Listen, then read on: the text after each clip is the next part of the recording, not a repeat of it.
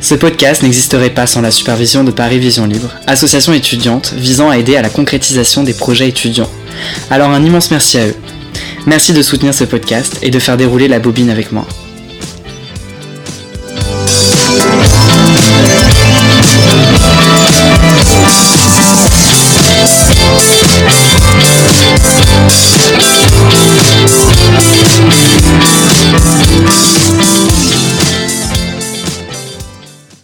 Je m'appelle Malo Morcel et je suis étudiant en cinéma à la Sorbonne.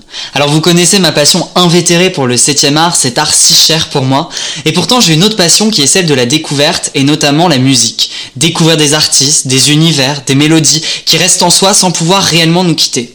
Voilà maintenant plus d'une dizaine d'années que je tiens comme une sorte de liste sur laquelle une musique particulière se retrouve accrochée à un souvenir qui permet, lorsque je la réécoute, de replonger dans mon enfance ou bien dans mon adolescence. C'est en mai 2020 que je suis tombé sur une citation qui m'a beaucoup interpellé car c'est effectivement ce que la musique produit et qui est celle du compositeur Gustave Mahler qui dit La musique décore le silence. C'est dans mon appartement parisien du 13e arrondissement, lieu de mes rencontres avec les personnalités du 7e art, que je me suis alors questionné sur celle qui faisait le 4e art. Quels sont les différents types de musique que nous écoutons? Qui construit la musique d'aujourd'hui et qui construira celle de demain? Sa devise? Essayer d'avoir euh, des pensées un peu positives au quotidien, un truc comme ça quoi. C'est avec le titre Alors Lise que je découvre l'artiste Foé, juste après un cours en amphithéâtre d'histoire de l'art. La voix extrêmement grave et presque parlée de cet artiste m'a aussitôt emporté et même perturbé. Après cette écoute, j'ai enchaîné avec l'album complet Il, sorti en 2018. Foé a commencé sur YouTube, puis a été contacté par son producteur Chad Bocara, qui l'a bien accompagné à explorer et à affiner son univers musical. Avec ce premier album détonnant, il a connu une ascension fulgurante dans le milieu du quatrième art grâce aux victoires de la musique pour la catégorie Révélation Album de l'année. Allez, je vous laisse maintenant avec lui, bonne écoute.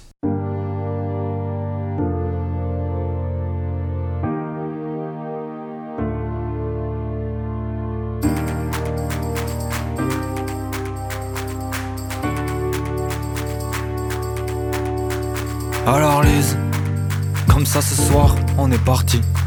Te pensais pas comme ça, avec des airs un peu timides. Je me suis paumé cette nuit dans la ville. Et aussi un peu à cause de toi. Alors Lise, les fantasmes, c'était pas sur moi. Même dans tes yeux, j'en savais rien. Tu me regardais même pas. Et ce soir, enfin ça part. On dansait comme des fous. Les mêmes watts et les sens jouaient de nous. C'était pour une fille, je t'en voudrais pas. C'est vrai qu'elle est fort jolie, elle a le type de corps qui te tourne la tête. Quand elle parle, tu larmes, et entre nous c'était pas la fête. Alors Lise, dis-le-moi que c'était pour une fille, je t'en voudrais pas. C'est vrai qu'elle est fort jolie, elle a le type de corps qui te tourne la tête. Quand elle parle, tu larmes. Et entre nous c'était pas la fête Alors Lise, comment ça Explique-moi. Quand on se voyait blotti contre moi. Ton cœur chaviré T'as pleuré ri. À la fin un peu moins Et j'ai compris.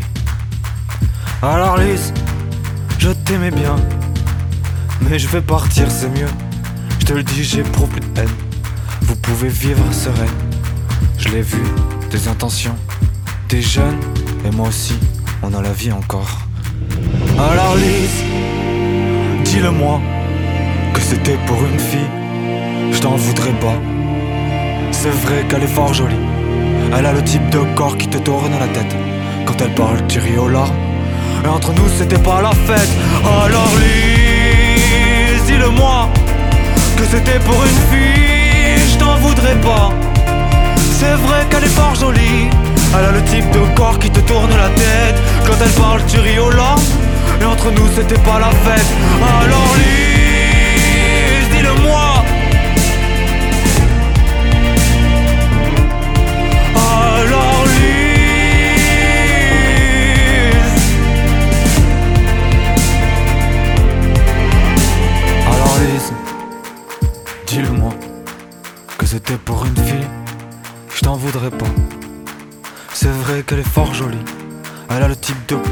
tourne la tête.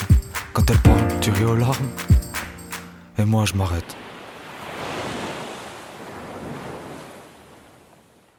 Merci d'avoir accepté de venir dans le podcast. T'es né en 1997. Ouais. T'es auteur, compositeur, interprète. Mhm. T'es toulousain. Ouais. Euh, Est-ce que tes parents ils te chantaient des berceuses quand t'étais petit?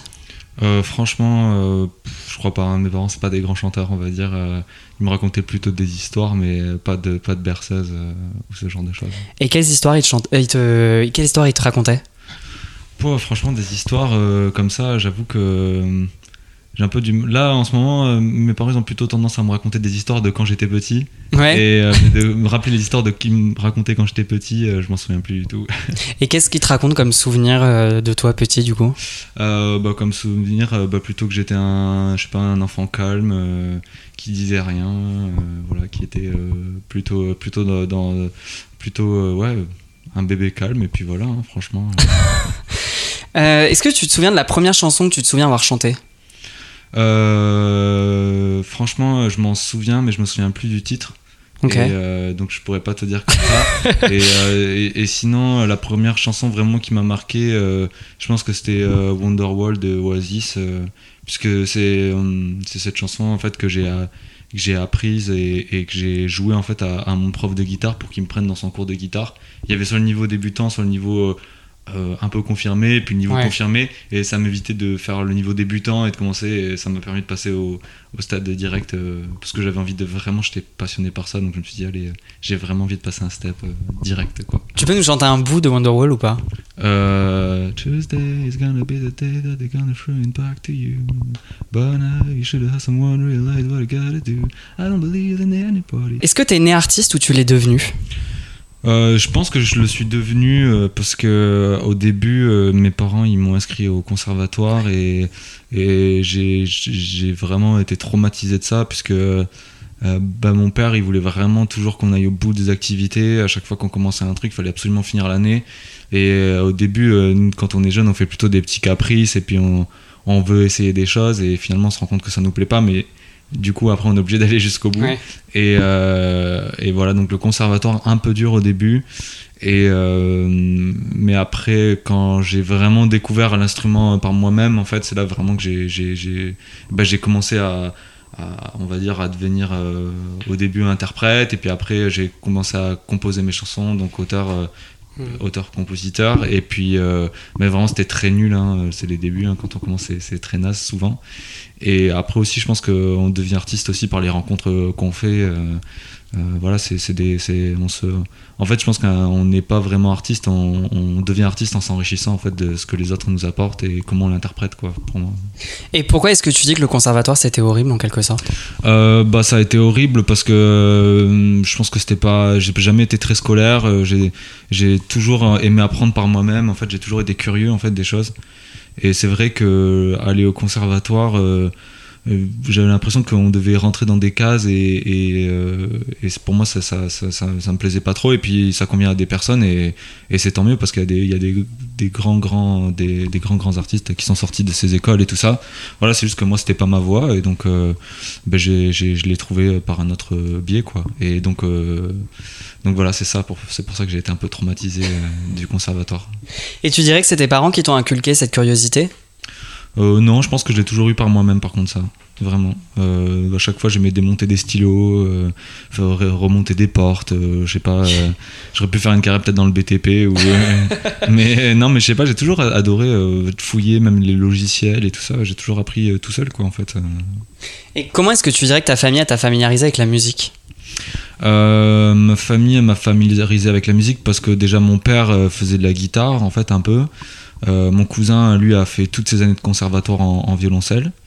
Euh, donc euh, et puis en fait euh, voilà j'ai une relation assez proche avec mon cousin qui, qui, avait, qui était un peu un- comme un grand frère quoi donc c'est vraiment lui qui m'a enfin je sais pas quand on voit quelqu'un de plus grand faire quelque chose on a envie de faire pareil Mm. que lui mimétisme. et, par mimétisme, exactement. Et, et donc, voilà, je pense que c'est comme ça que.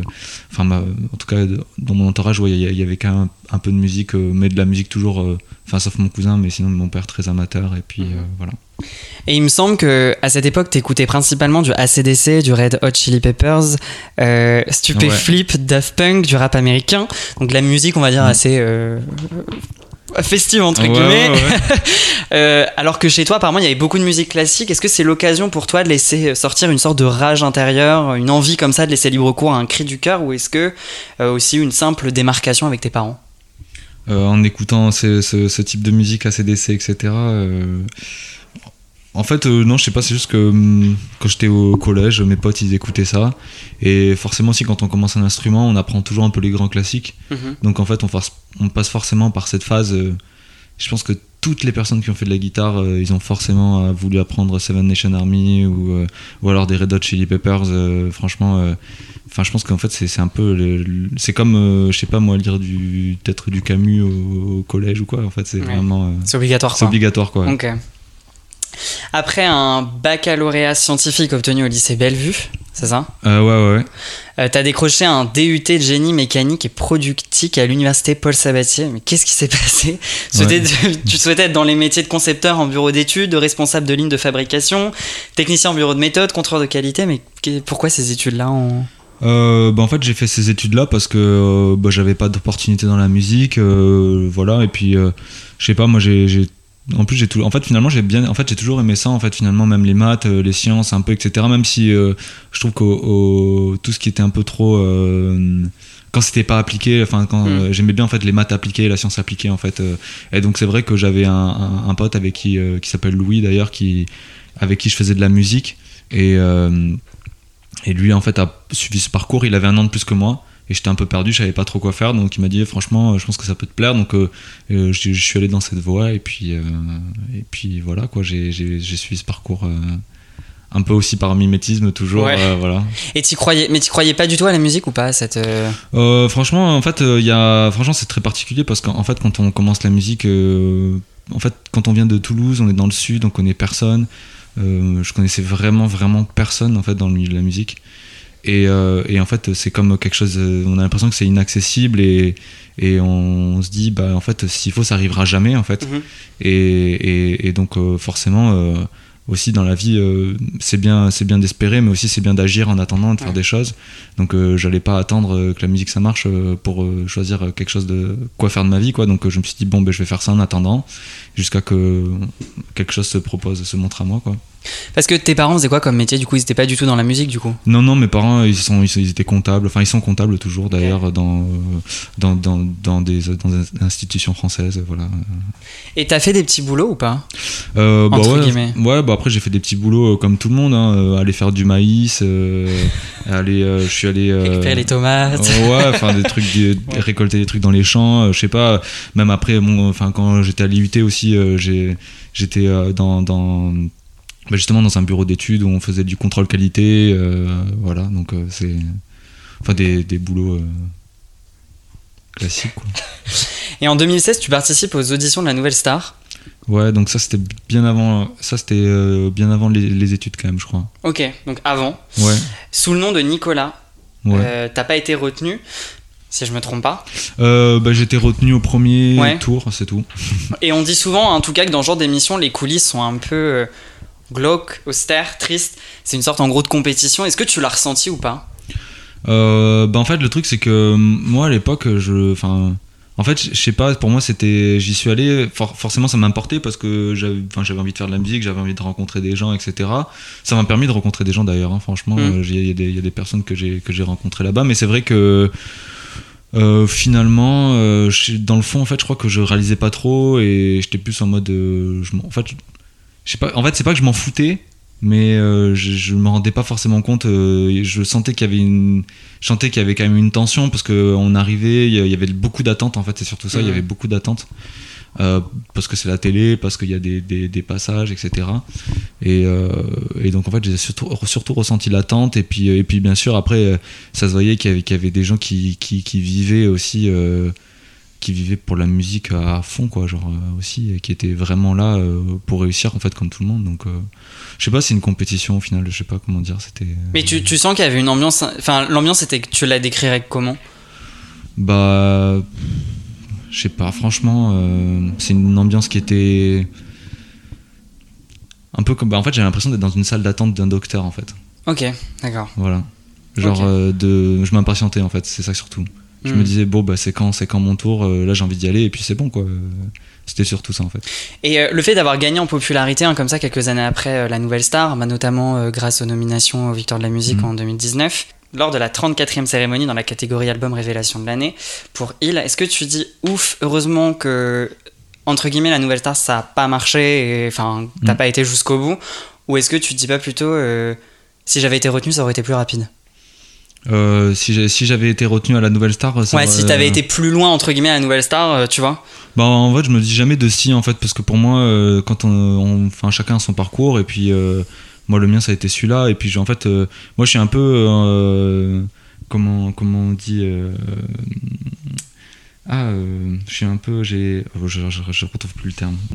Je suis un peu fataliste en fait voilà. Ok, je suis un peu fataliste euh, dans le sens où euh, où, ouais, euh, je me dis que chacun a son parcours de vie et si ça devait se passer comme ça, c'est que ça devait se passer comme ça en fait. Et, et je- en fait, je suis trop content en fait que ça soit passé comme ça en plus. Donc, euh, Hmm.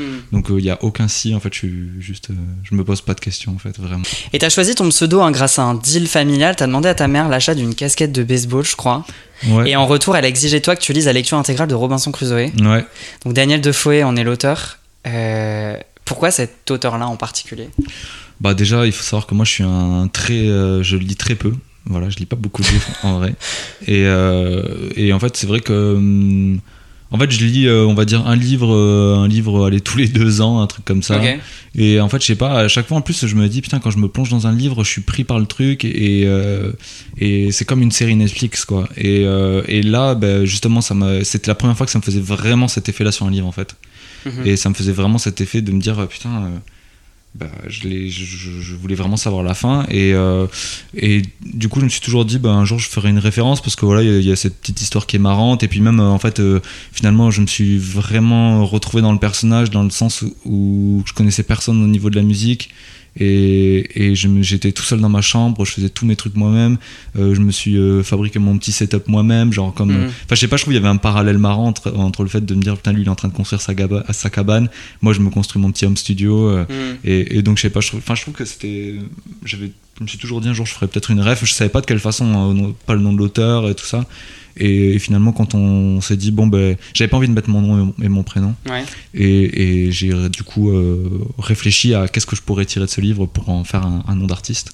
Et pourquoi justement pas ton nom et ton prénom? Euh, bah, j'aime bien avoir une certaine distance entre le. Ta vie publique ma- et ta vie privée. quoi. Ouais, même pas vie publique ou vie privée, c'est Ouais. même plus vie professionnelle et vie privée en fait. En Mhm. fait.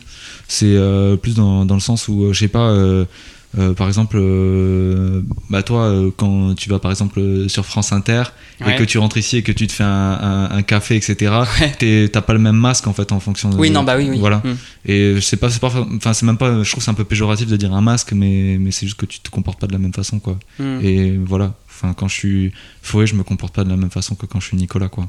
Je suis plus. Je fais attention à ce que je dis. euh, je- Là, tu fais attention à ce que tu dis. Ouais, je fais attention à ce que je dis. bah, j'ai- bah oui, forcément. Bah oui. Parce que c'est enregistré, donc. euh, Et pourquoi t'as pris euh, Foé et pas de Foé C'est parce qu'en fait, euh, ma mère, quand elle m'a présenté le livre, elle m'a dit bah, c'est deux Fouet.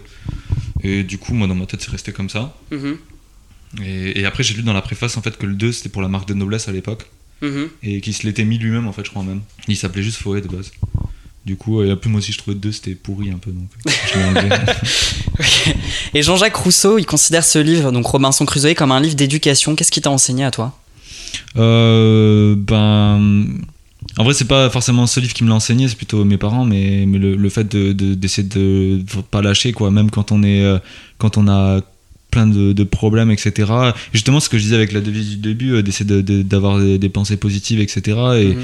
et en fait, euh, au final, euh, c'est bien d'essayer de se conditionner soi-même à, à- à- à se faire violence parce qu'on est dans un monde aujourd'hui où, moi le premier, hein, je suis, on cède facilement à la facilité entre les Deliveroo, les Uber, Mhm. euh, les Instagram, les likes, enfin il y a tout qui est, l'information arrive, tout arrive trop vite et, et du coup on peut vite tomber dans, un, dans une espèce de mollesse en fait et, et- et c'est vrai que bah moi j'essaie de pas tomber dedans. Donc euh, c'est vrai que le livre de Robinson euh, montre une vraie force de la nature quoi. Lui le mec s'est poussé à l'extrême quoi. C'est vraiment euh, un step au-dessus. Mais mais voilà juste quand on essaie de faire quelque chose on va jusqu'au bout. Donc bah, c'est ça qui m'a permis d'avancer aussi quoi. Franchement je suis allé au bout de mon DUT mon album voilà je, vais à chaque, à chaque, fois que j'essaie d'entreprendre quelque chose je vais jusqu'au bout des choses quoi. Genre j'aime pas ne pas finir. Mais bon c'est plus mes parents comme mais le livre m'a confirmé mhm. un peu la règle de jamais lâcher quoi. Et si tu te retrouvais sur une île déserte, quelle est la musique que tu emmènerais avec toi? Euh, Franchement, en ce moment, je suis en train de poncer euh, l'album de The Strokes, là, euh, The New Abnormal, et je pense que j'amènerai cet album-là actuellement. T'as commencé sur YouTube, puis t'as été repéré par Chat Bocara, dont... et ensuite t'as fait ton premier EP, mm. fin 2017, nommé Foyer, composé de quatre chansons. Tu fais la première partie d'artistes tels que Vianney, 4 Centuries, De Génie. Quel est le meilleur souvenir d'une première partie que tu as faite? Euh, franchement, il y en a eu plusieurs, hein, mais je pense que quand même euh, une qui était qui était quand même cool, c'était euh, de pouvoir jouer dans, jouer dans le zénith de ma ville à Toulouse, quoi.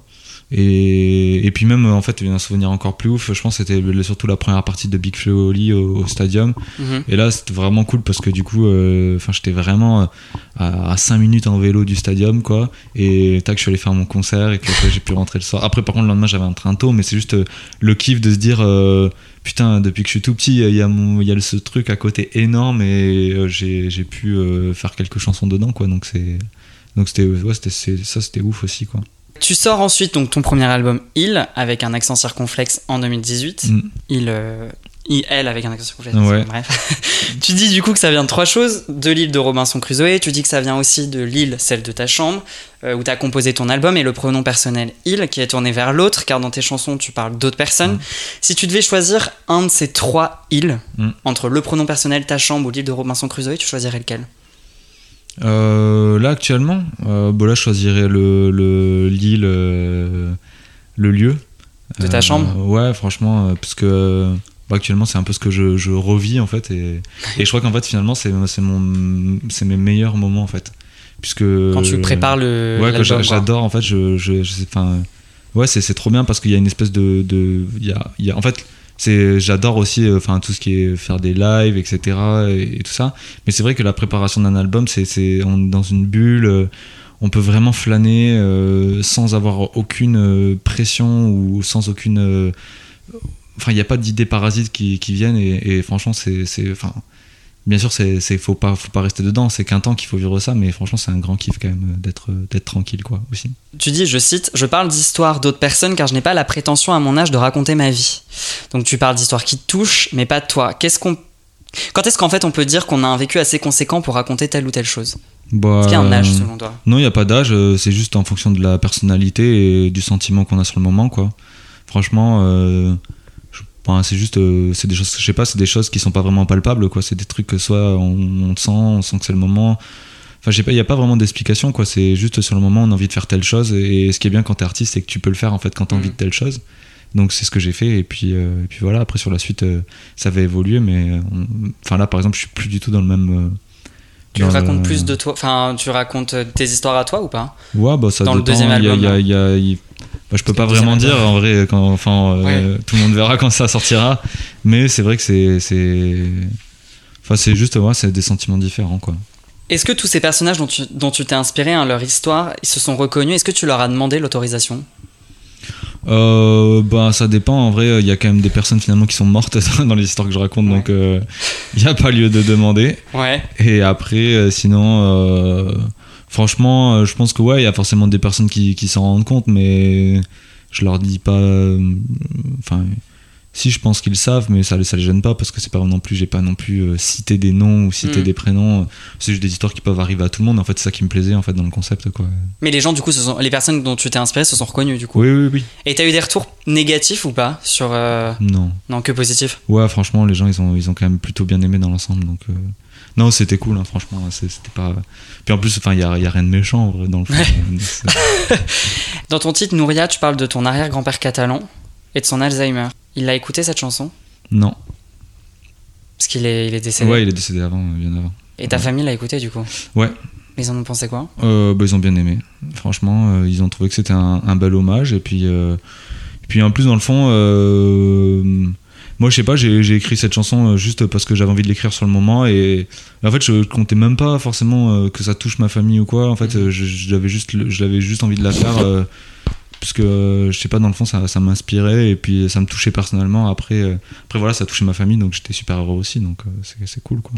Et ton grand-père, c'était quelqu'un avec, lequel avec qui t'étais proche? C'est en fait, c'est mes arrière-grands-parents Avec- en fait. Ah, Oui, pardon, ton arrière-grand-parent. Ton arrière-grand-père catalan là, Ouais. c'était quelqu'un avec qui t'étais proche ou pas? Euh, ben en fait, euh, c'est en fait le truc, c'est qu'ils habi- ils habitaient à Argelès en fait, donc euh, de Toulouse, c'est pas à côté. Et les dernières années, on s'est moins vu forcément parce qu'ils étaient en maison de retraite, ils étaient malades, etc.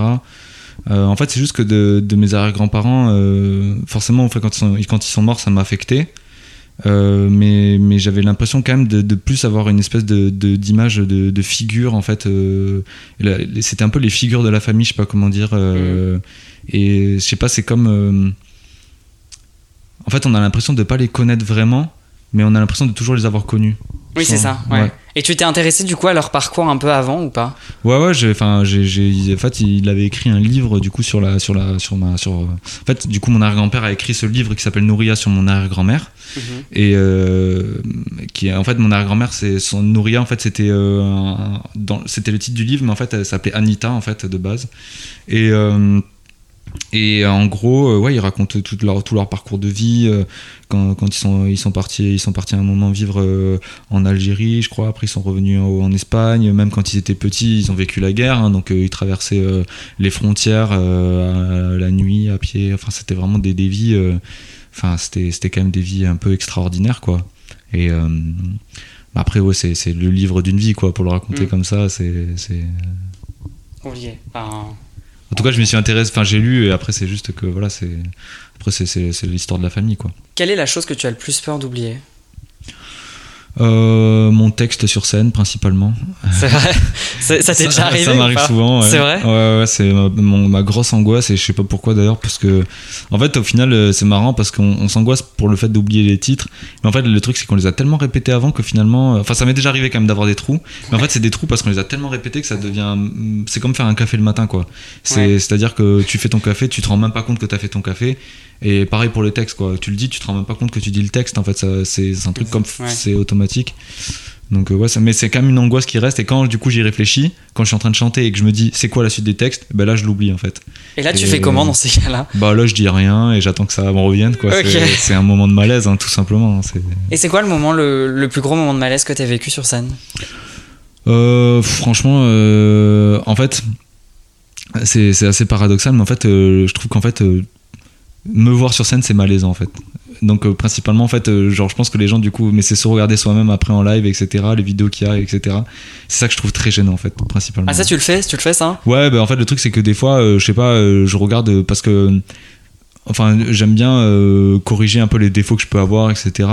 Et me rendre compte de, de, de trucs, ce qui est bien, ce qui est pas bien. Mhm. Et, et, et là, le, des fois, ouais, quand je regarde des lives, je suis en mode putain, mais, mais pourquoi t'as fait ça quoi C'est trop bizarre en fait. Ok. tu confrontes ta grand-mère face à la mort dans Mommy. T'en t'en as parlé de la mort avec elle? Euh, non, parce que en fait, j'ai pas eu l'occasion. euh, sa, sa mort est arrivée assez brutalement, donc euh, en plus, j'étais j'étais en- encore au collège à ce moment-là, donc j'ai pas vraiment eu l'occasion. Et je peux te demander de quoi elle est morte ou pas? D'un cancer. T'as peur de la mort, toi? C'est quelque chose qui te qui t'angoisse ou pas? Hmm, bah, en fait, je pense que ça, je pense que ça angoisse un peu tout le monde, quoi. Après, euh, je pense en fait, ce qui est horrible dans la mort, euh, c'est pas le fait d'être mort, mais c'est la façon dont on meurt, en fait. Et je pense que c'est plus ça qui, qui, angoisse les gens. Et après, euh, bah après, je pense que voilà, euh, c'est la vie, quoi. Je pense que ça fait partie de la vie, donc euh, ah, forcément ça arrivera un moment. Après, moi, j'y pense pas parce que je suis jeune encore, etc. Mais c'est vrai que voilà, euh, bah, c'est vrai que c'est des thèmes que j'aborde en plus dans mes chansons, enfin surtout sur le premier album. Euh, je pense qu'il faut, faut pas y penser, mais il faut vivre avec, quoi. Genre juste. Savoir qu'elle est autour, mais sans, sans Ouais, mais stresser. c'est comme, enfin, je suis comme tout le monde, quoi. hein. Je pense que tout le monde doit pas penser pareil que moi, comme toi. Je pense Ouais. que forcément, t'as dû y penser une fois dans ta vie, mais t'y penses pas tous les jours non plus, Ouais, quoi. ouais, ouais, ouais. La chanson Coma idyllique, apparemment, c'est la chanson qui a donné l'axe au projet. Comment ça Euh, bah, c'était plus en termes de texture euh, et de son. Euh, même si finalement le projet. En fait, je pense que c'est pas la, chanson qui a donné l'axe au projet. Je pense que c'est la chanson qui regroupe un peu tous les, toutes les sonorités de l'album, quoi. Le côté électro, le côté un peu pianistique, et, voilà. Et c'est vrai que le, le premier album, c'est un album qui est quand même très éclectique, quoi. Il y a vraiment beaucoup de sons différents, de sonorités différentes. Euh, après, euh, c'est, je pense que c'est tous les premiers albums de chaque artiste, et un peu euh, tous les al- tous les Mm. albums de, chaque artiste sont un peu comme ça. Euh, ouais, ouais, donc c'est ouais, c'est plutôt ça en fait. C'est pas vraiment, c'est pas, j'ai pas fait ce son et je me suis dit après. euh, L'album va sonner comme ça, c'est plutôt euh, j'ai fait toutes mes chansons et Ouais. Idyllique a été euh, celle qui réunissait les sonorités. Et si tu devais définir ta musique par euh, un mot, tu dirais quoi? C'est compliqué comme question. euh, c'est genre, moi, je sais pas, sentimental, je pense, un truc euh, comme ça. Est-ce qu'on en sort du coma idyllique ou il vaut mieux en rester? Euh, je pense que c'est des, c'est, c'est des, c'est des moments qui, qui, qui, qui, qui, qui, qui vont et qui, viennent. En fait, je pense que c'est juste des, des moments euh, où on se sent plus down que d'autres et des moments de, de, de, de joie extrême. Et, et, mais c'est vrai que coma idyllique, je trouve que c'est vraiment un bon, un bon terme pour définir la vie d'un artiste, quoi, parce qu'on passe vraiment par des, par des ascenseurs émotionnels, mais constamment. euh, et ça peut être vraiment. Enfin, moi, je sais que personnellement. euh, je l'ai plutôt bien vécu, même si forcément, euh, quand une tournée s'arrête, euh, on se retrouve tout seul, euh, sans l'équipe autour. euh, on se dit, bon, maintenant, faut, faut passer à la suite. Et, euh, et du coup, alors qu'il y a deux mois avant ou trois mois avant, on disait, ah, bah, tu vas faire les victoires de la musique. Ouais. Euh, donc, euh, voilà, mais après, c'est comme ça, c'est la vie. Hein. Et, c'est, et c'est- tu dirais que c'est le moment où tu as eu le plus, enfin, une sorte de down, en quelque sorte, ou pas? Ouais, je pense qu'à la fin de la, de la première tournée, c'est là où j'étais vraiment. euh, En fait, j'ai eu le même sentiment que quand j'ai arrêté mes études et que j'ai signé un label. Et j'ai eu un sentiment de vide, en fait, un peu. Mhm. Et euh, parce qu'en fait, on se rend compte que finalement, euh, toute notre, on avait 35 heures de cours par semaine. On passe à un moment où c'est nous qui, qui on s'autorégule, euh, on se, on se fait notre propre planning, et c'est très très bizarre. Et là, pareil, on était hyper rythmé par la vie de tournée, et là, du coup, on se retrouve sans rien. Enfin, pas sans rien, mais on a des choses à faire. Mais c'est composer, c'est pas, on peut pas dire, ah, bah, je commence à 8h, je finis à 20h. Composer, c'est c'est tous les jours, quoi. Et c'est ça qui est plus chaud, quoi. Dans Bouquet de pleurs, tu parles d'amour, de relations amoureuses, de déception, de déchirement. Quel est toi le moment où les larmes ont eu du mal à s'arrêter, où, où tu aurais eu comme ça une sorte de bouquet de, de pleurs? Franchement, ouais, le bouquet de pleurs, c'était plutôt sur, dans mon enfance, quand, quand, quand, les, quand des personnes que j'appréciais beaucoup. euh, voilà, mais, c'est, mais après, le, euh, franchement, en tant qu'artiste, euh, enfin, T'en as pas eu, enfin. non, enfin, forcément, il y a des moments où on est plus triste que d'autres, mais, mais c'est pas forcément euh, des, des, des douleurs incommensurables. euh, voilà. Et euh, tu préfères un bouquet de pleurs ou un bouquet de fleurs? Lequel fait le plus de bien? Bon, un bouquet de fleurs, c'est plus beau.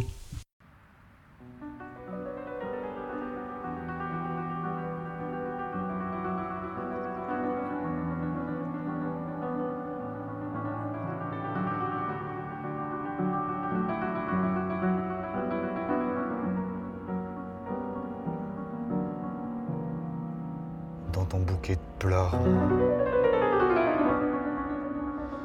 y en aura des biens rouges. L'amour, le sexe, le soir, les perles qui épouseront ta bouche.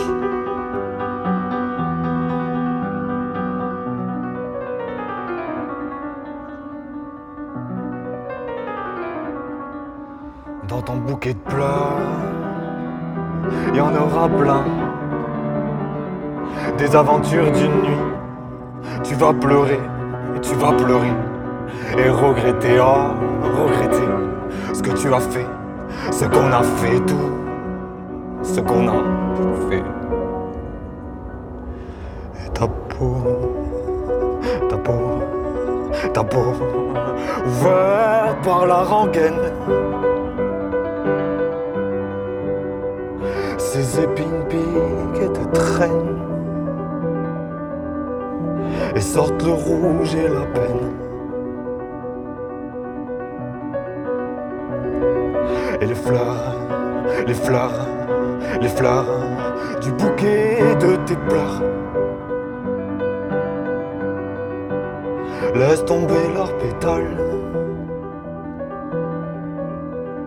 Ta peau marquée qui saigne.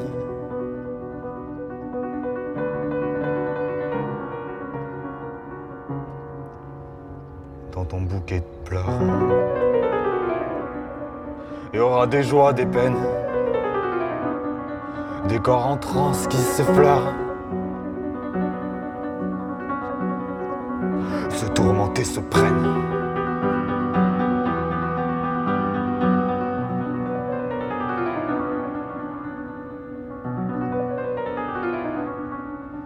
Et dans ce bouquet d'erreurs, y a un tas de pétales, désormais à terre, qui ont échoué, tu as échoué, et regretté, oh, regretté, ce que tu as fait, ce qu'on a fait, tout, ce qu'on a fait. Ta peau, ta peau, ta peau, ouverte par la rengaine. Ses épines piquent et te traînent Et sortent le rouge et la peine.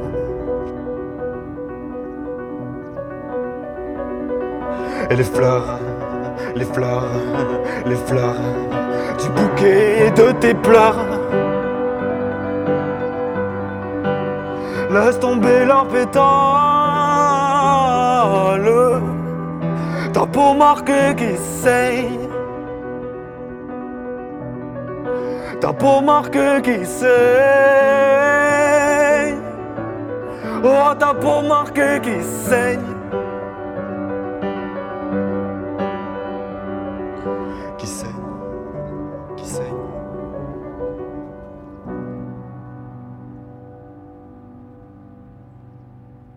Sur la pochette de ton album, t'es dans ta chambre, créée en studio, il y a un lit, un bureau et surtout un réveil qui indique 8h37 minutes. Mm. Pourquoi cette heure-là? Tu sais pas? Je sais même pas. Parce que j'ai vu, j'ai vu dans les interviews qu'il y avait apparemment une signification du 8h37 que tu. Et tu voulais pas trop le dire, mais du coup, il y a une signification ou pas? Non, il y a aucune signification en vrai. Genre franchement en fait C'est vrai, ce mensonge. que- Non non, mais c'est vrai mais en fait le truc c'est que aussi euh, voilà, c'est ce que je disais en- dans le fait de devenir artiste.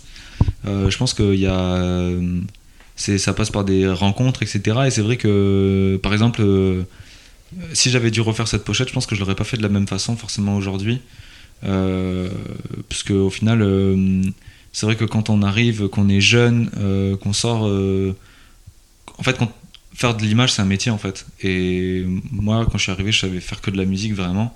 Je n'ai pas la prétention non plus de savoir faire de l'image aujourd'hui mais, mais juste je sais que j'ai des, quand même des, des, des, des choix et, et, et des envies différentes. Enfin surtout des envies différentes. Et euh, voilà c'est juste que cette pochette en vrai dans le fond euh, personnellement même moi je, je, je l'apprécie pas forcément Ah ouais aujourd'hui et euh, mais c'est euh, mais c'est parce que voilà mes goûts ils ont évolué aussi etc et c'est comme je disais il y a des choses qu'on refait pas de la même façon euh, aujourd'hui. Mm. et à l'époque j'en étais très content et Ouais, c'est ça, à l'époque, t'étais quand même content ouais, du, ouais, j'étais du résultat. content du résultat. Et c'est juste que voilà c'est mais après c'est les goûts qui évoluent. Et puis c'est euh, c'est chaque chaque album représente aussi une temporalité dans la vie d'un artiste. Et aujourd'hui, cet, al- cet album, si tu devais changer la pochette, tu en ferais, enfin, tu le ferais comment?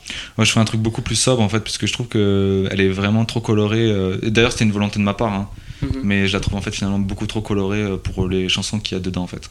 Est-ce qu'il y a une chose à faire d'important quand on se lance dans le milieu de la musique? Bah, juste avoir les nerfs bien accrochés quand même, parce qu'il y a justement il y a beaucoup d'é- d'émotions euh, différentes.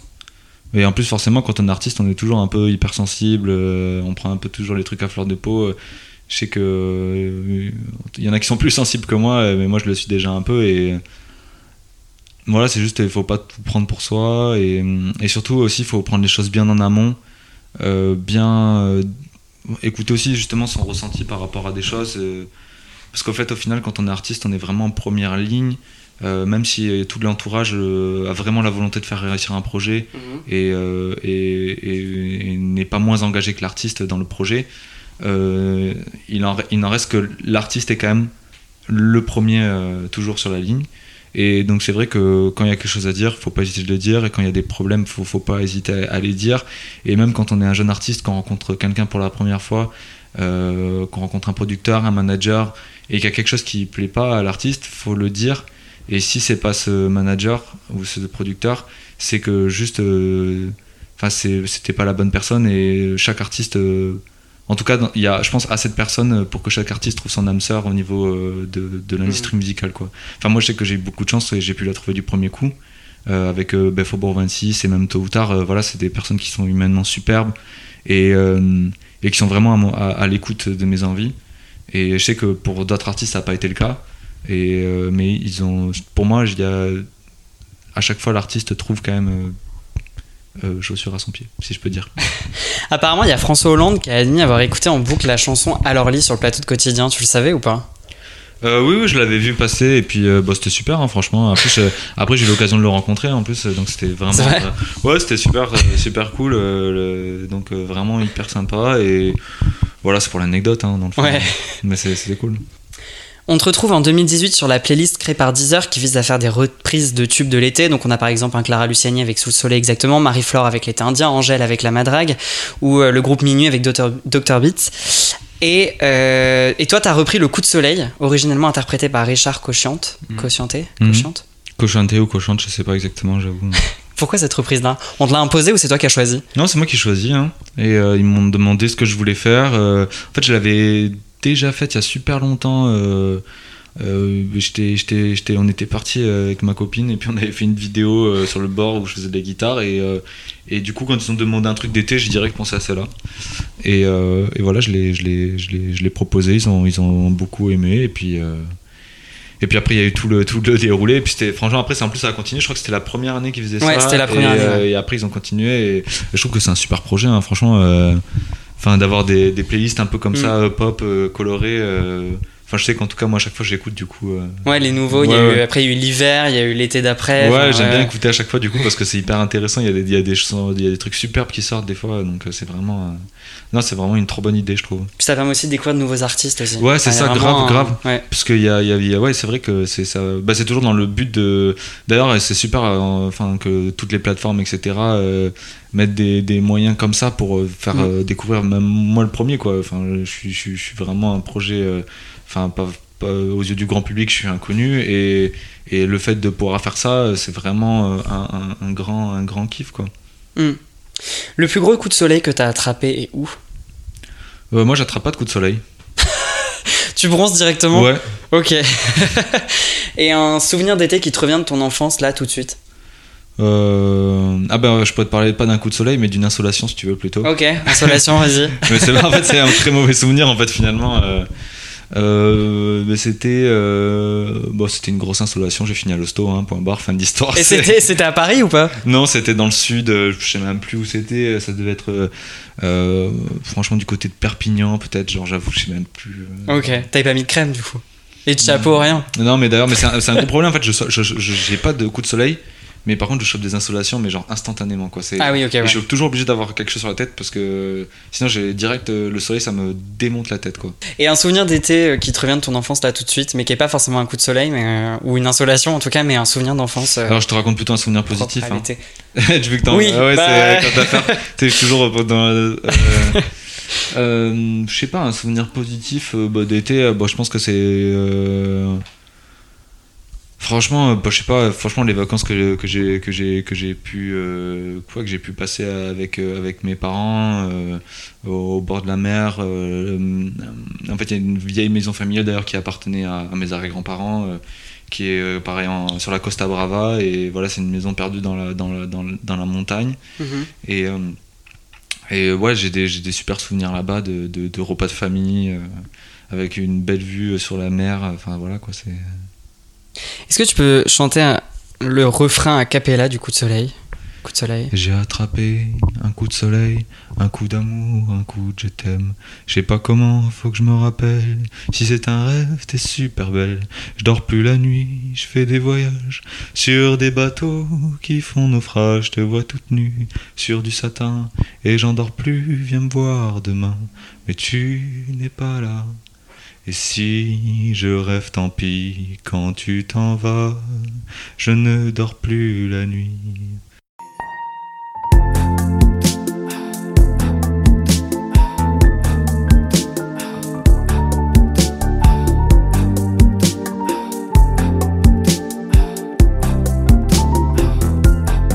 Je mets tes photos dans mes chansons et des voiliers dans ma maison.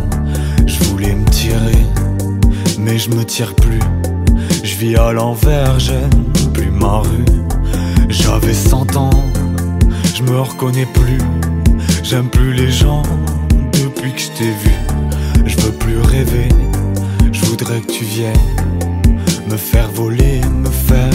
Je t'aime, mais tu n'es pas là. Et si je rêve, tant pis, quand tu t'en vas. Je ne dors plus la nuit, mais tu n'es pas là. Et tu sais, j'ai envie d'aller là-bas, la fenêtre en face et de visiter.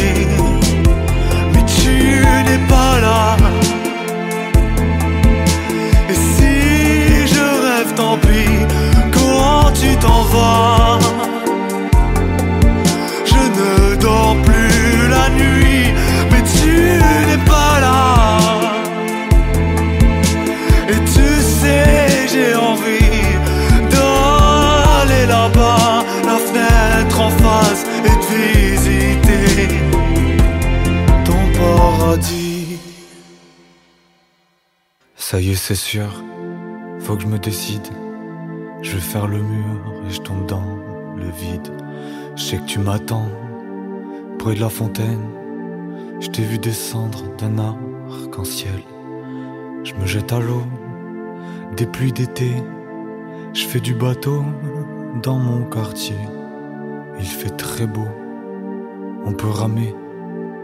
La mer est calme, on peut se tirer. En 2019, t'as écrit les paroles de la chanson Crash d'amour pour l'album Nos 4 saisons de Camille et Julie Berthollet. Quel est le plus gros crash dans ta carrière, la plus grosse déception? Euh... Bah en fait c'est pas euh, enfin c'est pas vraiment une déception c'est juste euh, des fois il y a des choses on se dit ah putain j'aurais pu faire comme ça Euh, tu vois typiquement par La exemple pochette euh, d'album. ouais la pochette d'album j'aurais pu la faire différemment il y a plein de mais en fait c'est même pas euh, des choses que... en fait c'est même pas des choses que j'ai envie de refaire euh, forcément parce que je trouve que c'est c'est c'est des c'est des c'est comme je disais tout à l'heure c'est des choses voilà qui ont été faites et qui sont superbes comme ça euh, c'est juste que voilà c'était ma façon d'arriver aujourd'hui à, à, à ce que j'ai enfin si j'avais pas fait ça en fait Hmm. euh, je me serais pas rendu compte de ce que ce dont j'avais vraiment envie en fait Hmm. et, euh, et donc c'est important donc pas vraiment de crash c'est juste des, des prises de conscience en fait Et en 2020, t'es présent sur l'EP Petite Blonde de la chanteuse Janie, sur la chanson Les mots virtuels, qui raconte la frontière floue qui existe entre le virtuel, les sentiments qu'on éprouve et qu'on tente de faire ressortir par le biais de nos écrans. Mm.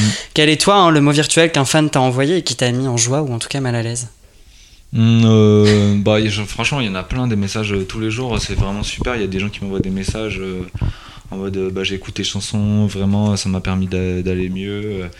Enfin, c'est. c'est- Non, euh, enfin, il y, a- il y a plein de messages. hein. Je- comme ça, je m'en souviendrai pas, mais, mais même des lettres de personnes et tout ça. euh, Enfin, des gens euh, que tu connais pas qui prennent la peine de, de, de t'écrire et qui eux euh, te connaissent en fait euh, Mm. bizarrement Mm, et, euh, et donc voilà ça ça ça, ça me- ça- c'est vraiment ouais, hyper joyeux.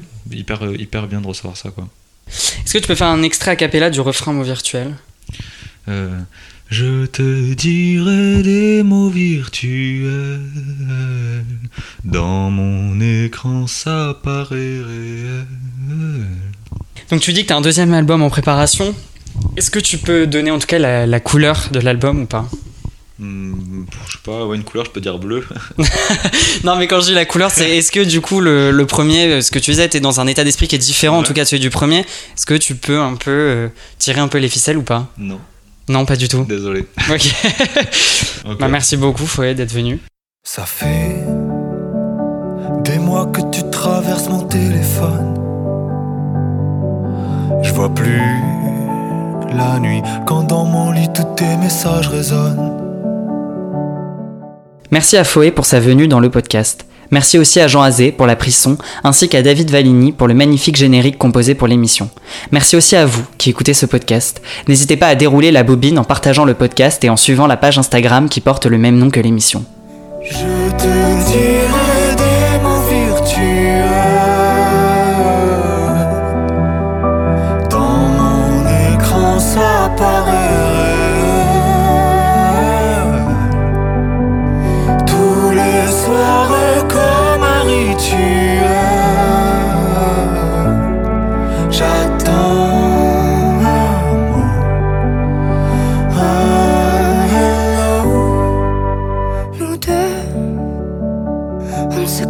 Que dans ses pulls bleus. Est-ce que tu crois que ça suffit pour tomber amoureux? Je sais pas, mais j'ai le cœur qui bug, ouais, j'ai le cœur qui bat. Je me fais dans ma tête une story avec toi. Je te dirai virtuels